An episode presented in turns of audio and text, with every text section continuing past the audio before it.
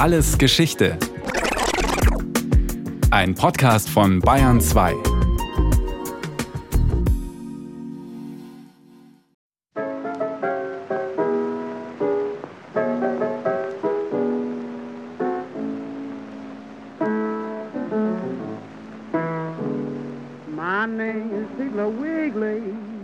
Mein Name ist Piggly Wiggly. Ich habe Lebensmittel im Regal. Ich habe ein Schild an der Tür. Komm herein, bedien dich selbst. Mit diesen Zeilen besang der amerikanische Bluesmusiker Charlie McFadden eine Neuerung, die sich ab den 20er Jahren des letzten Jahrhunderts rasant in den USA ausbreiten sollte.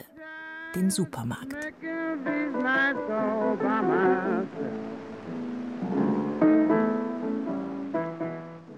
Was für uns heute selbstverständlich wirkt, einen Einkaufswagen nehmen, den Laden durch ein Drehkreuz betreten, sich aus Regalen bedienen, schließlich an der Kasse bezahlen, das war seinerzeit nicht nur für den Einzelhandel eine Revolution.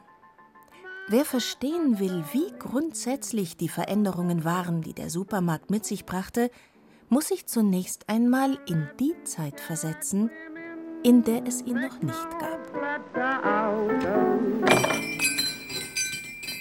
Vor dem Drehkreuz. Anstehen bei Tante Emma. Der Historiker Wolfgang König hat sich intensiv mit der Geschichte des Einzelhandels befasst. Der emeritierte Professor aus Berlin kann sich noch daran erinnern, wie Kunden vor Aufkommen des Supermarktes ihre Besorgungen machten. Manchmal musste man eben 10, 20 Minuten warten, bis man an der Reihe war. Und dann stand man vor der Theke und hat dem Verkäufer oder der Verkäuferin hinter der Theke gesagt, was man will. Die Verkäuferin hat das geholt, entweder aus den Regalen hinter sich oder aus anderen Räumen, hat das teilweise abgewogen, verpackt, das Ganze dann addiert und dann hat man gezahlt. Und man muss eben sehen, es war ein öffentlicher Akt, es war eine noch andere in diesem Laden. Jeder hat gesehen, was der König einkauft. Doch diese Zeiten, in denen das Einkaufen von persönlichen Beziehungen geprägt war, der Verkäufer nicht nur seine Kunden, sondern auch den Lieferanten vor Ort kannte, sie sollten sich im Nachkriegsdeutschland, wie es Wolfgang König als Bub erlebte, dem Ende zuneigen. Auslöser dafür war ein findiger Einzelhändler in den USA.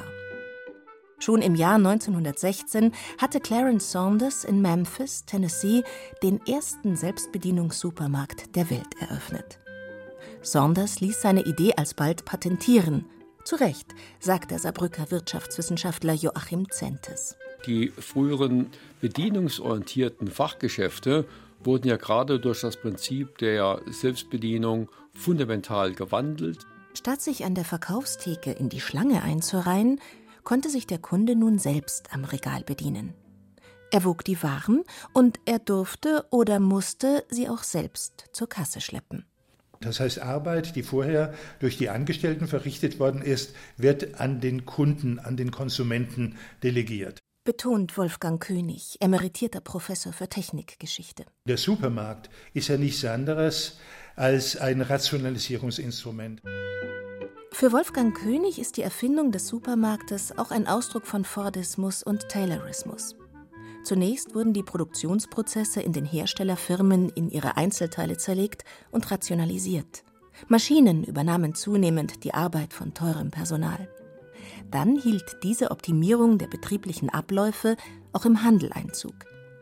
Die Herstellung am Fließband und der Konsum der Masse am Band an der Kasse, sie gingen Hand in Hand. Das führt dann dazu, dass, und so ist es bis zur Gegenwart geblieben, dass ein oder zweimal in der Woche ein Großeinkauf getätigt wird. Und dieser Großeinkauf kann wiederum nur getätigt werden, wenn man Autobesitzer ist. Und in Deutschland gibt es in dieser Zeit fast keine privaten Autobesitzer, während es in den USA schon eine Familienmotorisierung in den 30er Jahren in einer Größenordnung an die 90 Prozent gibt. Wenn ganze Familien samstags in Scharen zum Großeinkauf an den Stadtrand strömen, wollen sie nicht vor leeren Regalen stehen. Eine Herausforderung für den Handel, aber auch für seine Lieferanten, die nunmehr in kurzer Zeit große Mengen produzieren müssen. Diese Regale bestückten die Supermarktbetreiber mit den immer gleichen standardisiert verpackten Waren. Ob in New York oder San Francisco. Die Logistik des Einkaufs, aber auch der Verkauf an den Kunden lief überall gleich ab. Diese Übertragbarkeit der Abläufe begünstigte die Entstehung von großen Supermarktketten wie Piggly Wiggly oder King Cullen. Damit gewann der Einzelhandel, der sich zuvor praktisch als verlängerter Arm der Hersteller verstanden hatte, eine ganz neue Verhandlungsmacht gegenüber den Produzenten, sagt der Wirtschaftswissenschaftler Joachim Zentes. Und dann hat sich der Handel eigentlich auch emanzipiert, wurde sich seiner Bedeutung, auch seiner Marktposition eigentlich bewusst und äh, hat sicherlich heute eine ganz andere Wettbewerbsposition, eine ganz andere Stellung in der Wertschöpfungskette. Die neu entstehenden Supermarktketten konnten die Preise ihrer Lieferanten drücken und Rabatte aushandeln. Große Mengen billig einkaufen, waren noch günstiger verkaufen und dank großer Absatzzahlen immer noch satte Gewinne einstreichen. Nach diesem Prinzip verfahren Supermärkte bis heute. Doch die Billigstrategie konnte sich auch nur durchsetzen, weil die Einzelhandelsketten ihre Personalkosten niedrig hielten.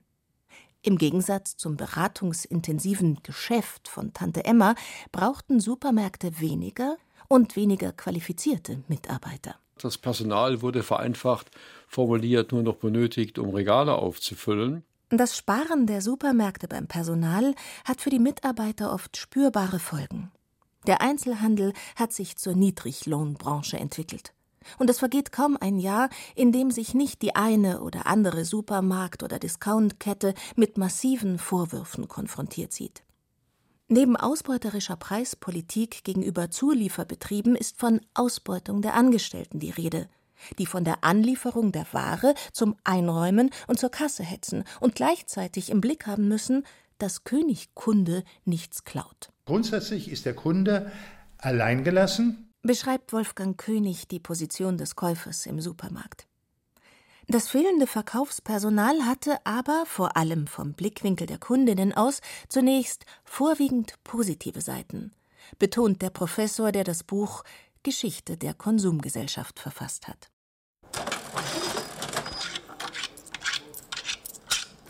Alleine am Regal. Der Kunde wird autonom. Besonders bei den Kundinnen der Mittelklasse stieß die männlich geprägte Kultur des Verkaufens auf Abneigung, schreibt die US-Forscherin Lisa Tolbert. Die Käuferinnen schätzten es, frei auswählen zu können, ganz ohne Beratung, die sie zuweilen als Bevormundung empfanden. Sie wollten an der zunehmenden Vielfalt der Einkaufsmöglichkeiten teilhaben und konnten sich mit steigendem Wohlstand auch immer mehr leisten. Kundinnen und Kunden hatten von nun an in der Welt der Waren freie Wahl und nutzten diese selbstständig und mit neuem Selbstbewusstsein. Der Konsumforscher König spricht in diesem Zusammenhang von der Autonomie der Kunden. Wobei man sich darüber streiten kann, ob diese Autonomie nur gute Seiten hat oder möglicherweise eben auch schlechte Seiten hat. Autonomie heißt ja auch soziale Isolierung. Denn Selbstbedienung heißt auch weniger sozialer Kontakt. Eine ältere Käufergruppe suchte damals bei Tante Emma, wie auch heute noch beim Einkauf im Supermarkt, das soziale Erlebnis, sagt der Rostocker Konsumforscher Michael Luck. Wenn ich jetzt beispielsweise als einsamer Pensionär oder Rentner das Gefühl habe, dass ich mit Menschen irgendwie in Kontakt treten möchte, dann suche ich ja diese Supermärkte auch zu Stoßzeiten auf, um mit möglichst vielen Menschen in Kontakt zu treten.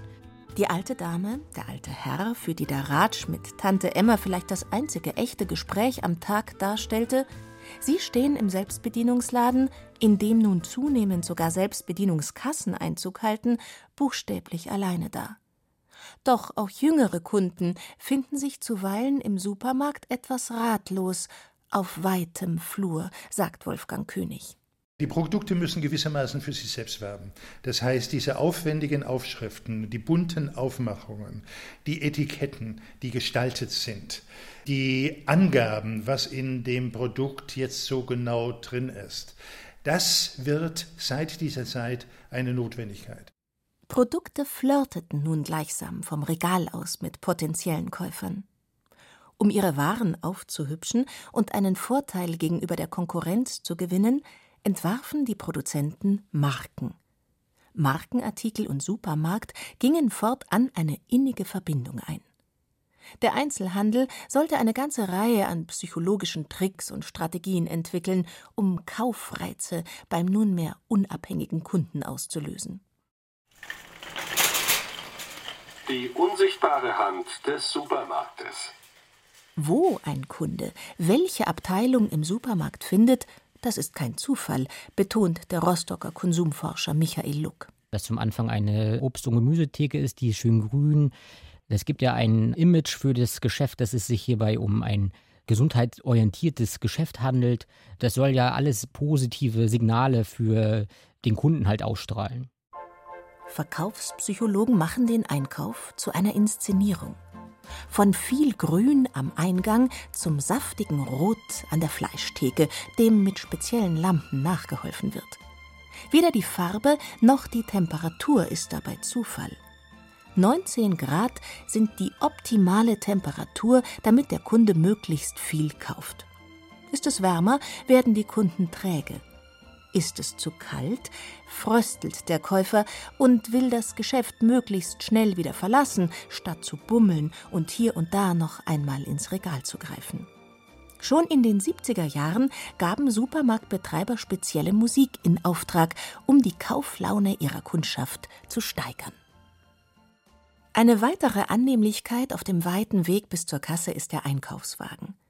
Verkaufspsychologen schätzen ihn, da er immer zu leer wirkt und dazu verführt, Waren hineinzulegen, die man nicht unbedingt braucht. Die Entwerfer des Supermarkts, also die Architekten, die Innenarchitekten, die Einrichter, tun natürlich ihr Möglichstes, dass möglichst viel gekauft wird.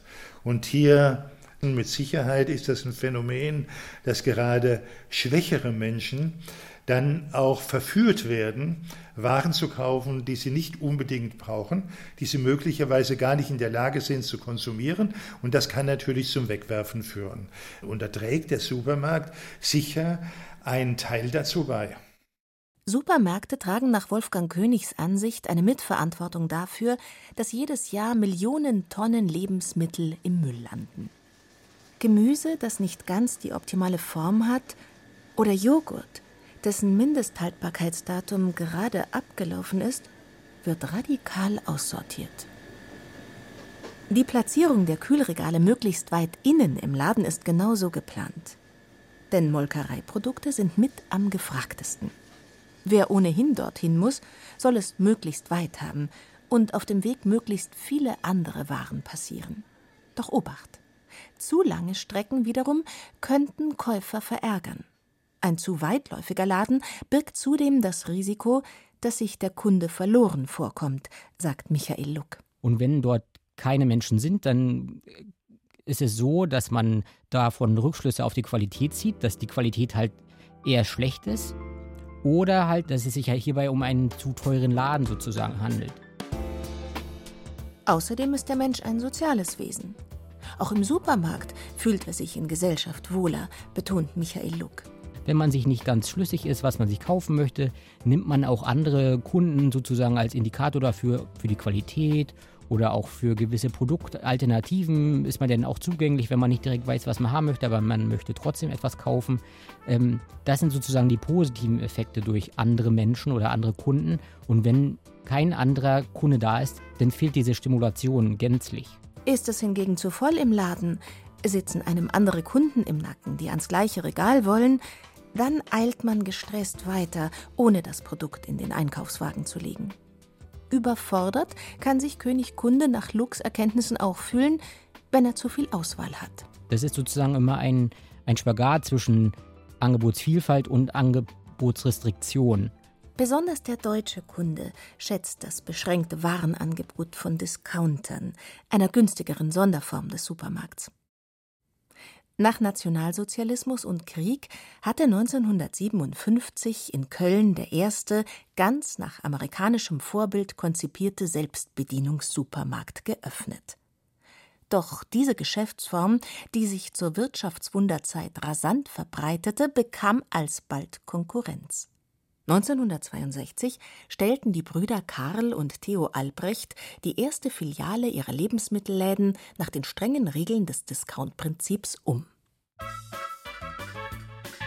Der Preis ist heiß. Rabattschlacht am Regal.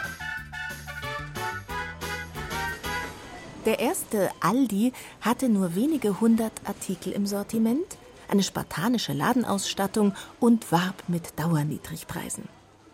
Doch noch konnten genossenschaftlich organisierte Supermarktketten wie Edeka oder Rewe auf der einen Seite und Discounter auf der anderen Seite in friedlicher Koexistenz überleben, sagt der Wirtschaftswissenschaftler Joachim Zentes weil die Discounter damals Aldi mit 500, 600 Artikeln sich auf bestimmte schnell drehende Sortimente fokussiert haben. Der eigentliche Schock kam erst dann, als die Discounter wie Aldi und Lidl praktisch ihr Sortiment auch ausgedehnt haben. Die Discounter blieben nicht bei sogenannten Schnelldrehern, Produkten, die jeder braucht und die sich daher schnell in großen Mengen verkaufen, wie etwa Milch, Zucker oder Mehl.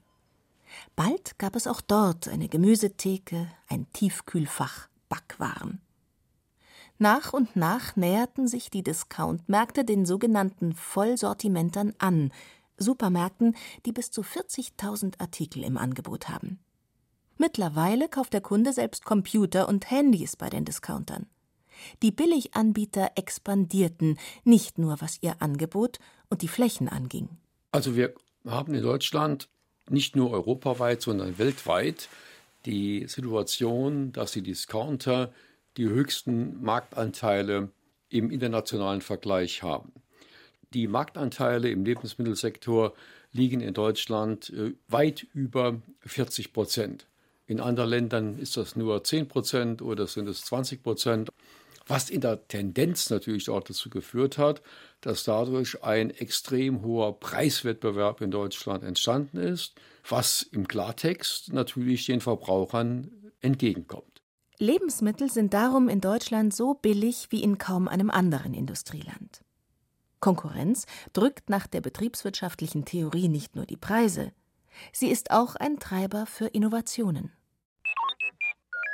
Bis nächstes Mal im Netz. Die Zukunft steht nicht auf dem Kassenzettel. Längst tüftelt die Einzelhandelsbranche am Supermarkt der Zukunft. Da gibt es den mitdenkenden Einkaufswagen, der seinem Herrchen wie ein Hund automatisch folgt. Er soll den Kunden durch die Regale lotsen und Kaufempfehlungen abgeben. Dazu sammelt die Branche Kundendaten in großem Stil, was den Läden helfen soll, genau so viele Waren einzukaufen, wie der Kunde ihnen später abnimmt. Bei all diesen Neuerungen geht es darum, den stationären Handel effizienter, das Einkaufen bequemer zu gestalten, schlicht mehr zu verkaufen. Mittlerweile lässt sich von der Windel bis zur Kochbox fast alles per Klick kaufen. Sorge bereitet den deutschen Einzelhandelskonzernen besonders ein Konkurrent aus den USA, den sie kaum auf dem Zettel hatten. Amazon hat jüngst in den Staaten eine Bio-Supermarktkette gekauft und in Berlin und München die Lebensmittellieferdienste gestartet. Wird die digitale Konkurrenz Supermärkte so schnell und massiv vernichten, wie sie dies bei Platten und Buchläden getan hat? Der Betriebswirtschaftsprofessor Joachim Zentes bezweifelt das.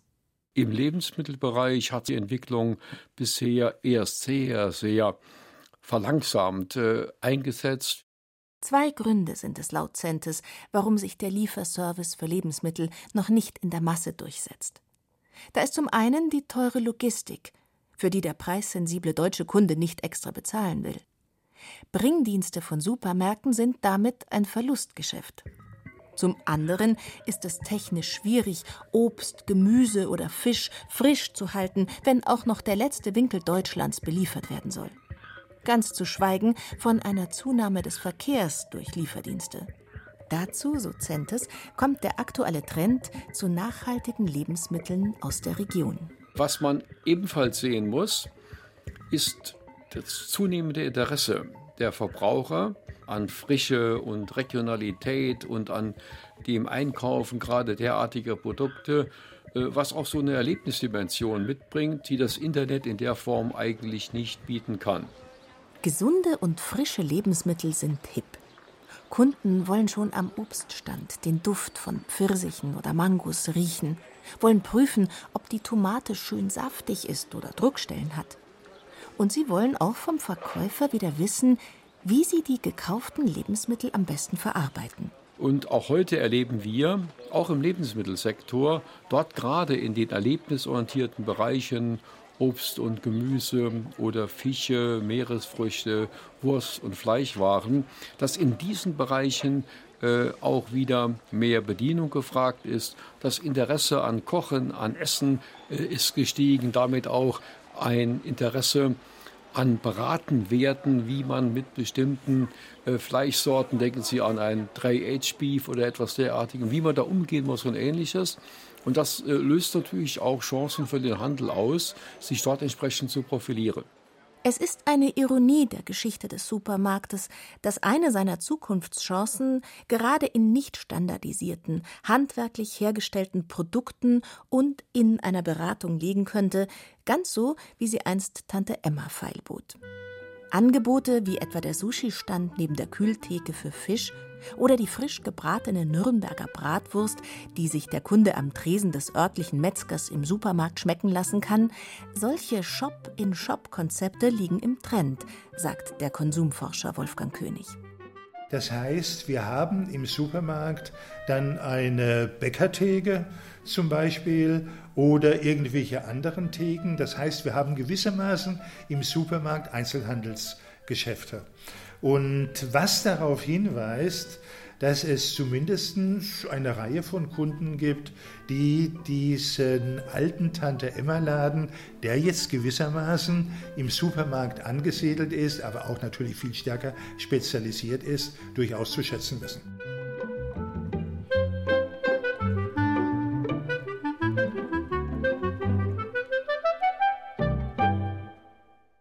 Das war Alles Geschichte, History von Radio Wissen aus der Staffel Mahlzeit, diesmal mit der Folge Die Geburt der Supermärkte von Lukas Grasberger.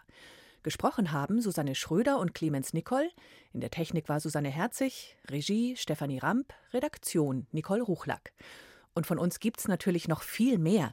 Wenn Sie nichts mehr verpassen wollen, abonnieren Sie den Podcast Alles Geschichte, History von Radio Wissen unter bayern2.de slash allesgeschichte und überall, wo es Podcasts gibt.